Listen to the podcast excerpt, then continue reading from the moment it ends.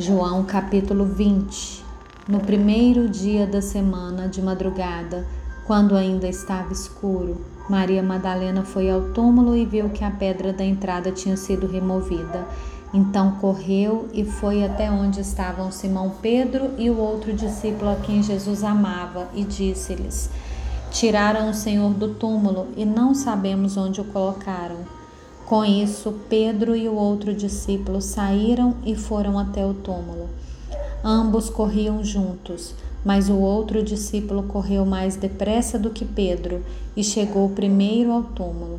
E abaixando-se, viu os lençóis de linho, mas não entrou. Simão Pedro, seguindo, chegou e entrou no túmulo.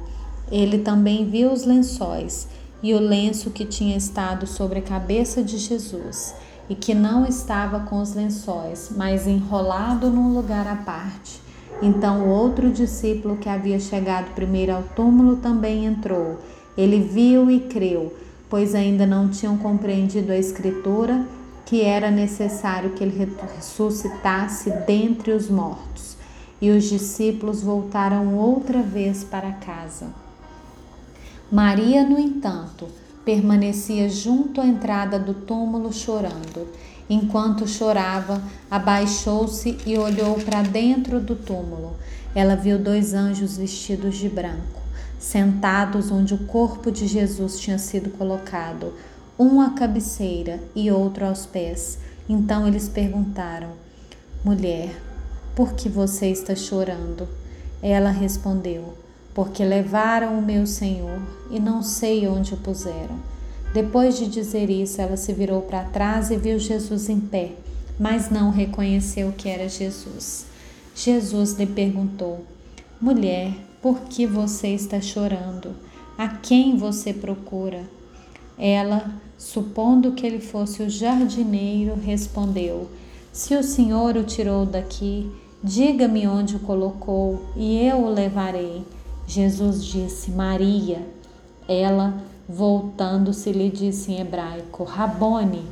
Rabone quer dizer mestre.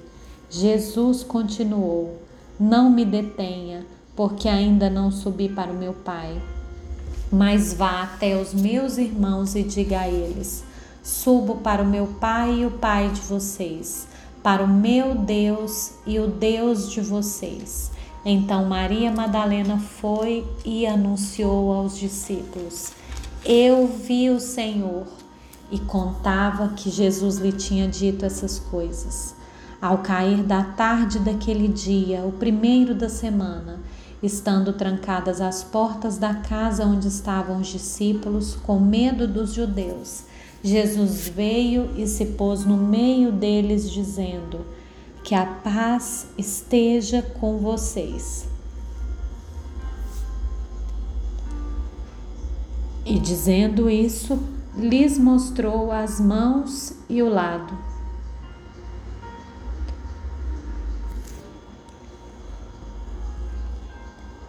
Então, os discípulos se alegraram ao ver o Senhor.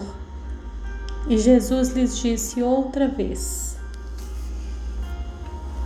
que a paz esteja com vocês. Assim como o Pai me enviou, eu também envio vocês. E havendo dito isso, soprou sobre eles e disse-lhes: Recebam o Espírito Santo. Se de alguns vocês perdoarem os pecados, são-lhes perdoados, mas se os retiverem, são retidos. Tomé, um dos doze, chamado Dídimo, não estava com eles quando Jesus veio. Então os outros discípulos disseram a Tomé: Vimos o Senhor. Mas ele respondeu: Se eu não vir o sinal dos pregos na mão dele, ali não puser o dedo, e não puser a minha mão no lado dele, de modo nenhum acreditarei. Passados oito dias, os discípulos de Jesus estavam outra vez reunidos e Tomé estava com eles.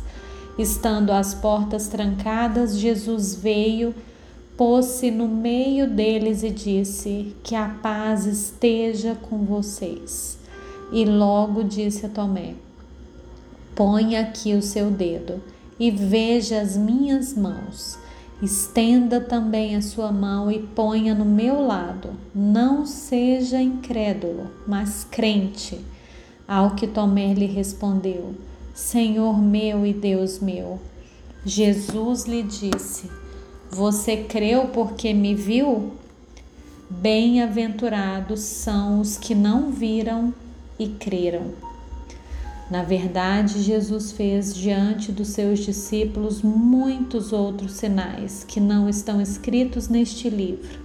Estes, porém, foram registrados para que vocês creiam que Jesus é o Cristo, o Filho de Deus, e para que, crendo, tenham vida em seu nome.